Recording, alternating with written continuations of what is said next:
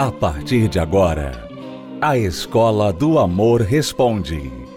Apresentação: Renato e Cristiane Cardoso. Olá, alunos, bem-vindos à Escola do Amor Responde, confrontando os mitos e a desinformação nos relacionamentos. Onde casais e solteiros aprendem o amor inteligente. Nós queremos passar para você um trecho da nossa palestra nesta última semana, quando nós explicamos por que vamos começar a estudar os seis principais casais de Gênesis. Cristiane, as pessoas têm que entender que isso não é um estudo apenas, mas é uma forma de entender o presente da vida amorosa que ela está vivendo hoje. É, muita coisa você só vai entender a respeito do seu presente quando você voltar ao início. Você entender o que aconteceu lá atrás. Porque às vezes você fica querendo resolver uma coisa que só pode ser resolvida se você resolver algo que aconteceu lá atrás no seu passado. Muitas pessoas falam assim: passado é passado, vamos olhar para frente, né? Mas tem muita coisa no passado que nos ensina. E se nós entendermos, e, e eu posso dizer por mim mesma, porque eu tive que fazer isso, eu tive que voltar atrás e entender por que eu era insegura no meu casamento, por que eu tinha tanta dificuldade com relação ao Renato, porque eu era ciumenta, porque eu era carente. Eu tive que voltar atrás. E quando eu descobri por quê, fez todo sentido. E eu pude mudar, Renato. Quando você entende, você consegue mudar. É a mesma coisa aqui. Então, vamos entender melhor sobre este tema. Preste bastante atenção na palestra, nós já voltamos.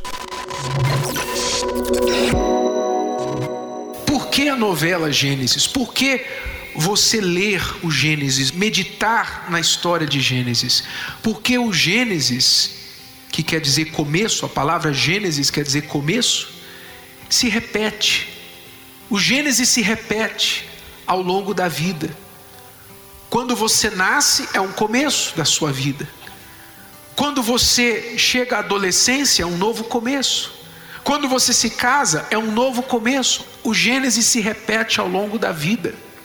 E as histórias e dramas que nós vemos lá atrás, vividos por aqueles homens e mulheres, tendo Deus como condutor, como protagonista, elas acontecem hoje como você que começou a assistir a novela já deve ter visto, os embates entre Adão e Eva que ilustram ou fazem a gente entender melhor por que hoje homens e mulheres têm tanta dificuldade de se entender, de se aceitar. Uma das coisas que nós vamos mergulhar com mais profundidade, que foi mostrado nesses primeiros capítulos, foi a maldição que veio sobre o homem quando ele pecou, Adão, qual foi a maldição que lhe sobreveio? Trabalho. Você agora vai ter que trabalhar, você agora vai ter que suar o seu rosto para tirar o fruto da terra. Foi a maldição de Adão. E a maldição da mulher foi qual? Todo mundo fala dor de parto. Foi também. Mas quem dera se fosse só, quem dera se fosse só essa, uma, duas, três vezes ao longo da vida. Mas a principal dor da mulher, a sua maldição, foi a carência pelo homem. O teu desejo será para o teu marido. E por mais que a mulher queira lutar contra isso, empinar o nariz, não, não preciso de homem, como você viu também na novela homem não manda em mim e tal. No fundo, no fundo, ela pode ter tudo, dinheiro, não precisa realmente de homem para nada, não precisa para nada, mas ela quer ter ali ao seu lado, como o homem também quer ter a mulher, sem dúvida. Não é bom que o homem viva só. Deus falou lá. Então, nós vamos mergulhar nestes casais, porque para você entender a sua situação de vida amorosa atualmente, a gente precisa voltar lá no início. Voltando ao início, ao que foi, a gente vai compreender o que é e o que há de ser. E você vai poder aprender o que não fazer. Porque as pessoas têm uma mania, né? A gente tem uma mania de pensar que com a gente vai ser diferente. Que hoje é diferente. Que amanhã vai ser diferente. E assim, tem aí a modernização, tem muita coisa que não existia na época da Bíblia, muita coisa. Mas as pessoas são as mesmas. Nós temos os mesmos conflitos, nós temos as mesmas dificuldades, os mesmos problemas de relacionamento, são os mesmos. E por que que fica repetindo? É, por que, que se repete os mesmos conflitos, os mesmos problemas? Por quê? Porque tem essa impressão de que não. Né? Até atualmente, por exemplo, você tem aí o seu pai e sua mãe. Você é jovem. Seu pai e sua mãe falam assim, eles falam assim, não faça isso. Não faça isso porque eu fiz e deu errado. Não, mas comigo vai ser diferente. Até agora é assim. Não, não. Eu vou cometer os meus erros. Eu vou viver a minha vida e eu vou aprender as minhas lições. Então as pessoas acabam errando igual. Mas o sábio, ele olha, ele, ele avalia quem já errou. Ele procura entender por que, que aquela pessoa errou. Por que, que Adão errou com Eva? Que, que Eva errou com Adão? Por quê? Por que, que Deus escolheu Noé e a esposa dele? Por que de Abraão e, e Sara? Por quê? O que fez esse casal conseguir ser fiel numa época que os homens podiam ter outras mulheres, podiam casar com outras mulheres? Não é como hoje, que, né, se bem que está mudando isso aí, mas ainda é ilegal naquela época era legal. E Abraão era fiel a uma só mulher, mesmo esta sendo estéril, não podendo dar filhos a ele. Então, quando a gente entende o porquê desses casais, o que, que eles fizeram de errado, o que eles fizeram certo, a gente entende, a gente aprende, a gente pode não errar, a gente pode mudar muita coisa, né? Uhum como muitas pessoas que leem o nosso livro, aprendem com os nossos erros e não precisam errar com a gente. Porque a Bíblia não esconde os erros deles, não é? Não são casais, não foram casais perfeitos. Não foram casais perfeitos, ao contrário, você vai ver ali vários erros, dramas, dificuldades criadas que poderiam ter sido evitadas, mas como foi dito, erros que são deixados na Bíblia para os sábios olharem e entenderem: eu não vou errar de novo, eu não vou cometer, repetir esse erro aqui. Eu quero diferente para mim. Então, esta é uma das razões porque nós vamos mergulhar nestes casais nestes próximos seis meses. Serão seis casais. E por cada mês a gente vai focar em um casal, começando quinta-feira que vem. Outra razão é porque você tem que entender que a sua vida atual a vida amorosa atual que você tem hoje, quer você seja casado, solteiro, divorciado, seja qual for a sua situação, ela é a somatória de vários acontecimentos ao longo da sua vida e decisões, escolhas que você fez. Isso é verdade para todo mundo. Isso é verdade para a gente, é verdade para você, para sua mãe, para seu pai, se estão ainda por aqui, irmãos, todo mundo, a pessoa que está ao teu lado a sua situação atual de vida amorosa é a somatória de acontecimentos em toda a sua vida e escolhas que você fez por toda a sua vida. Acontecimentos, nem todos você teve poder sobre eles. Coisas aconteceram com você. Você não escolheu se ia nascer homem ou mulher. Você nasceu. Você não escolheu a família que você ia nascer. Você nasceu naquela família. Muitas coisas aconteceram com você, você não teve escolha. Mas, mesmo com estas coisas que te aconteceram, você pôde escolher como lidar com elas, como agir. Então, a sua vida amorosa atual, se você é muito bem casado, feliz, você está bem no seu casamento, resultado dos acontecimentos e escolhas que vocês fizeram.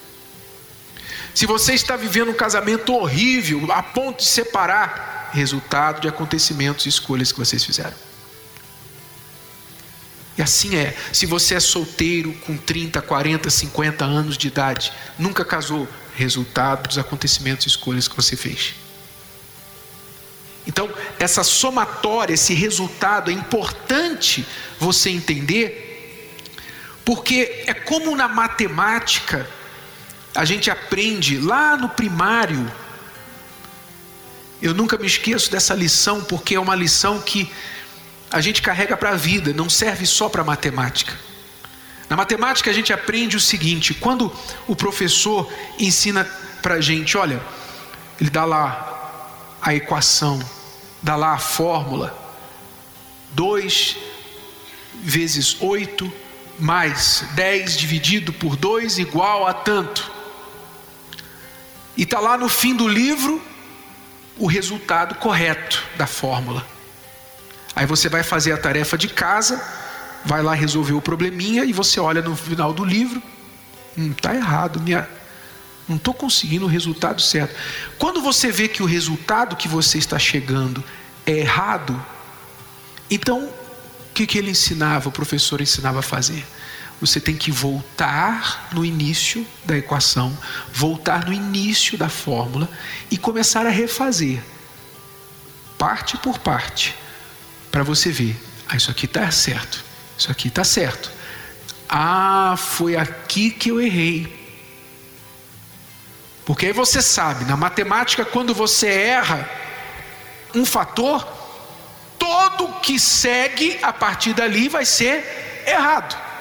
O resultado vai ser errado. Então, para você mudar o resultado, acertar o resultado correto, você tem que voltar no início da fórmula e ir refazendo os passos. Na vida é assim também. Se você está com a vida amorosa, por exemplo, digamos que você queria já agora, nesse momento da sua vida, você já queria estar casado, feliz com a família, você queria estar vivendo bem, maravilhosamente, etc. Você casou pensando, poxa, a gente vai ser feliz, etc. E aí está acontecendo tudo errado, tudo dando errado na sua vida amorosa. O que, que você tem que fazer? Você tem que voltar lá atrás, você tem que voltar lá no início. Você tem que voltar, refazer os seus passos, para você aprender onde é que foi que eu errei, qual escolha ou escolhas que eu fiz que me fizeram chegar aqui onde eu estou. E o que eu posso fazer de diferente a partir de agora para eu resolver esse resultado?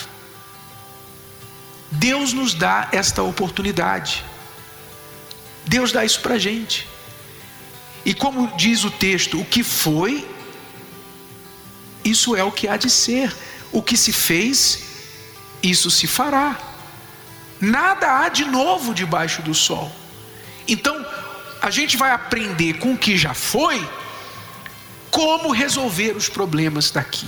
Voltar aos casais de Gênesis é você voltar ao início da equação e ver, peraí, vamos ver onde eles erraram, onde eles acertaram e como eu posso transportar, transferir estas lições para a minha vida hoje. Você vai se ver em Adão, homem, você vai se ver em Eva, mulher, você vai se ver em Abraão, você vai se ver em Sara, em Lia, você vai se ver em José, você vai se ver nessas pessoas, porque elas foram o que as pessoas são hoje. Você vai se enxergar nelas. E você então vai poder se adequar, se readequar. Você vai poder entender, puxa, eu, eu estou seguindo esse mesmo caminho. Olha, eu segui o caminho contrário, eu tenho que voltar e seguir esse caminho certo. É assim que você vai começar a reparar e reconstruir a sua vida, mudar o resultado final da, e da equação. Voltando à, matemática da equação, é, quantas pessoas não têm o resultado atrás do livro? Né? Elas não têm a, não, sabe nem não que tá sabem tá o que é, era para ser que é o caso de muita gente. Você não teve referência, você não sabe como era para ser. Então, muitos homens não sabem como é ser marido. Muitas mulheres não sabem como é ser esposa. Sabe ser mulher. Mulher como qualquer mulher. Mas esposa não sabe o que é ter valor. Não sabe o que é isso. Acha que ter valor é, é o que as pessoas dão para ela. Enquanto que Deus criou a mulher já com valor. Ela já tinha valor. Adão já tinha valor. Deus já criou ele com valor. Quer dizer, mas as pessoas muitas vezes não entendem isso, não conseguem captar isso. Pensam que o valor e, e ser valorizado, respeitado, querido, amado por alguém são outras coisas. E elas ficam então correndo atrás, como se tivesse ali aquela fórmula que a toda hora está errada. Toda hora. E ela fica assim, mas eu já fiz de tudo. Já fiz de tudo para dar certo. Eu já refiz e refiz. Só que você não tem a referência, você não sabe como essa fórmula dá certo. Não é assim como você tem sempre feito. Então, a Bíblia, ela dá o resultado. É como esse livro de matemática que tem o resultado lá atrás. Ela dá. Por isso que você tem os exemplos dessas pessoas. E elas não foram pessoas qualquer, foram pessoas escolhidas a dedo foram pessoas escolhidas a Deus. Deus escolheu essas pessoas, entre tantas outras, escolheu essas pessoas, mesmo com erros. E Ele fez algo extraordinário na vida de cada uma delas. E é muito frustrante quando a gente lembra, né, no nosso casamento, é frustrante como era na matemática você fazer as contas e chega no final resultado errado. Pô, onde é que eu estou errando? Você se sente burro. Você se sente burro. Pô, não é possível. O meu colega não, ali acertou. Eu lembro que eu tinha um professor que eu chegava para ele com essa fórmula enorme, né? Aquelas que tinha X entre parênteses, sabe? Aquela horrível. E eu chegava e não consigo entender isso. Eu já fiz muitas vezes. Ele falava assim, se vira. e realmente eu não aprendi. Pois é, é frustrante você ver outros acertando com facilidade e você não consegue entender, mas não entendo. É, é muito frustrante. No nosso casamento era frustrante porque o resultado era sempre errado. Sabe, tem muito marido aqui que deve sentir assim, muita mulher deve sentir assim. Por muito tempo no nosso casamento, eu sentia que eu nunca alcançava o padrão que a Cristiane queria de mim.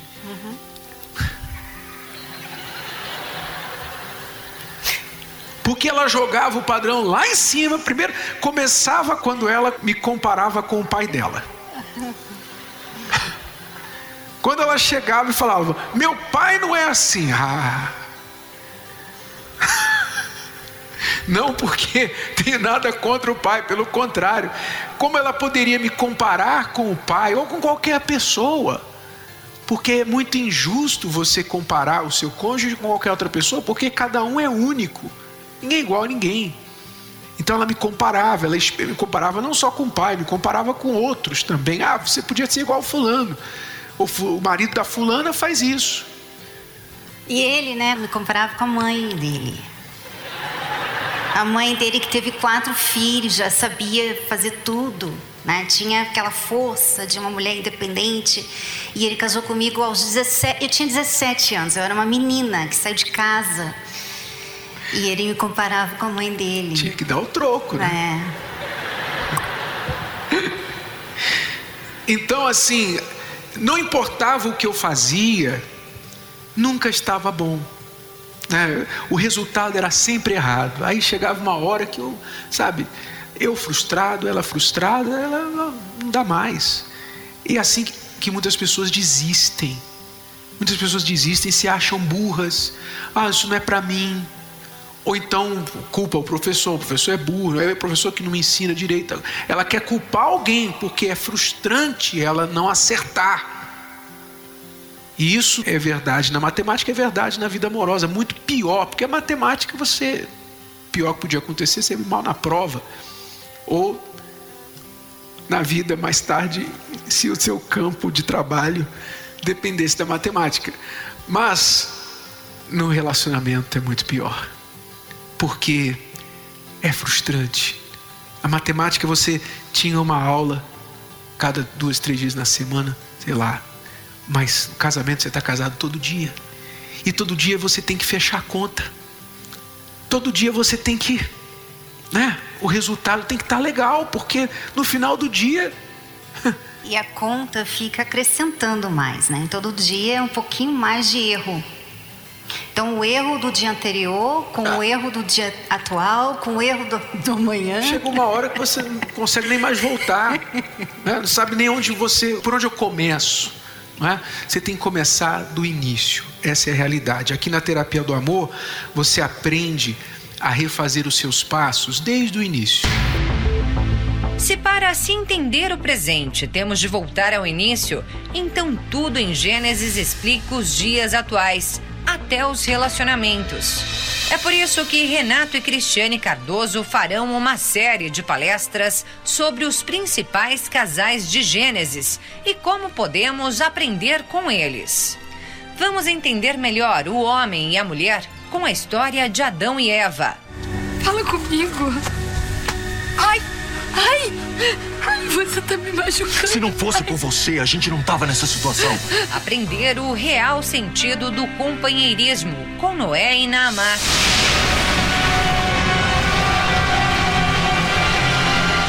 O verdadeiro significado do amor com Abraão e Sara.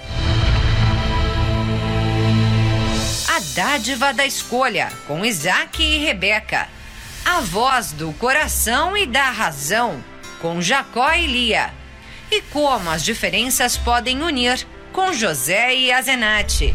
Tenha um novo começo para a sua vida amorosa por meio desta série de palestras, de janeiro a julho, no Templo de Salomão. Começa dia 28 de janeiro, às 20 horas.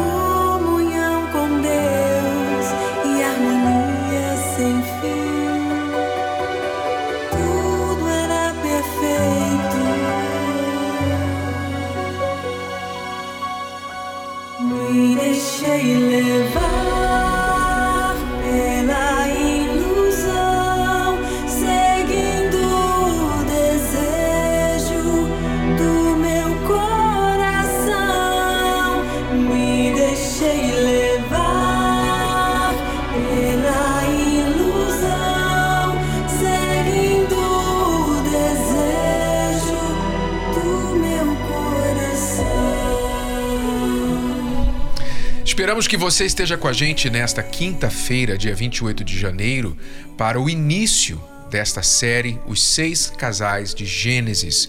Começando quinta, 28 de janeiro, às 20 horas, aqui no Templo de Salomão, para casais e solteiros. Será algo sem precedentes que vai transformar, revolucionar a sua forma de pensar sobre a sua vida amorosa e te dar ferramentas para mudar o seu presente, a sua situação atual. Vamos responder aqui a pergunta desta aluna, Cristiane. Ela diz assim: Meu marido nos últimos dias está com um comportamento horrível. Ele está mentiroso e desonesto. Ele promete uma coisa e não cumpre. Por exemplo, ele estava andando muito estressado por causa de jogo no celular. Saímos da igreja um dia e ele prometeu que ia parar. Isso já tem um mês e nada mudou.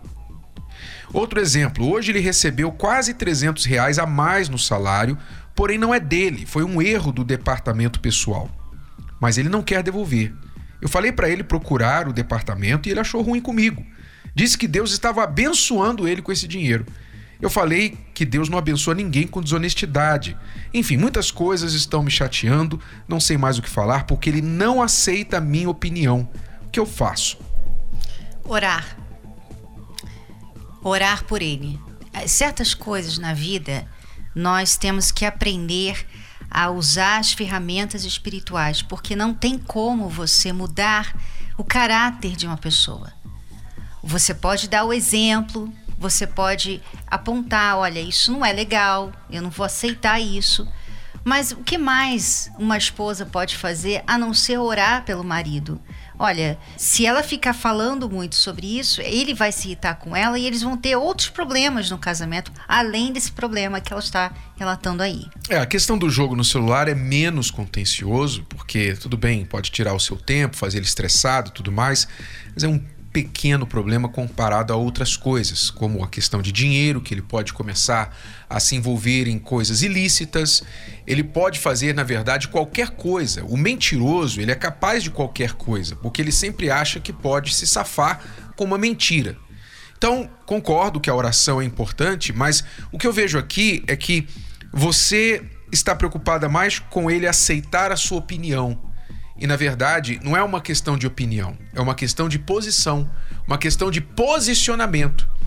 Se a Cristiane, se eu descobrisse que a Cristiane está mentindo, mentindo para alguém, mentindo para mim, mentindo para outras pessoas, eu vou me posicionar. Eu não vou simplesmente falar para ela, olha, eu não aceito isso, não gosto, na minha opinião você não deveria fazer. Não, eu vou me posicionar, eu vou colocar condições para continuar esse casamento, que ela mude essa situação. Eu entendo o que você está falando, oração e tudo mais, mas eu não acho que eu ia orar só para você deixar de mentir, não.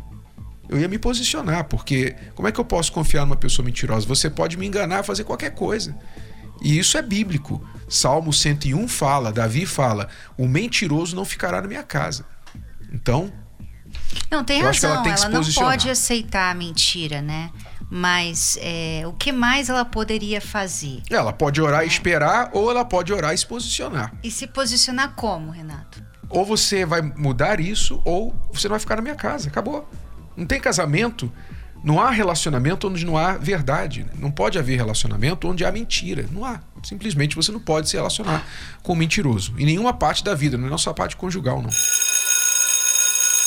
Bom, é tudo por hoje, alunos. Voltamos amanhã neste horário nesta emissora com mais Escola do Amor Responde para você. Acesse o nosso site escola do amor responde.com para mais informações. Até a próxima. Tchau, tchau. Tchau. Você pode ouvir novamente e baixar esse episódio da Escola do Amor Responde no app Podcasts da Apple Store e também pelo Spotify e Deezer.